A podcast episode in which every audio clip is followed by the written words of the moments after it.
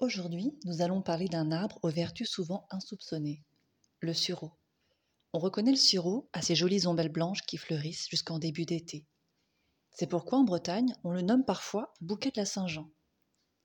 Dans la tradition celte, il était symboliquement planté à proximité des maisons pour protéger ses habitants du mauvais sort et de la foudre. En médecine traditionnelle, le sureau était employé pour calmer les douleurs utérines et urinaires, ainsi que traiter la goutte et lutter contre les maladies respiratoires. Les scientifiques se sont souvent intéressés à ces fleurs et leurs vertus diurétiques et sudorifiques. Elles aident le corps à éliminer ses toxines via l'urine et la transpiration. Pour lutter contre la bronchite et les maladies respiratoires de manière générale, vous pouvez vous préparer une infusion de fleurs. Versez une petite poignée de fleurs bien séchées dans un litre d'eau bouillante et laissez infuser 10 minutes. Après filtration, vous pouvez boire une tasse trois fois par jour. En ce qui concerne les problèmes urinaires ou de rhumatisme, l'écorce serait encore plus puissante que les fleurs.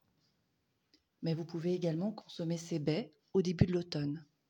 Choisissez-les bien mûrs et cuisez-les de préférence pour en faire des confitures, des sirops ou des sauces grâce à leur richesse en vitamines A, B et C, ainsi qu'en calcium, en potassium, en fer et en phosphore, elles fortifient le système immunitaire et luttent efficacement contre les problèmes de constipation. Alors regardez bien autour de chez vous, vous trouverez sûrement un sureau prêt à vous offrir ses bienfaits à travers ses baies, ses feuilles, son écorce ou bien encore ses fleurs.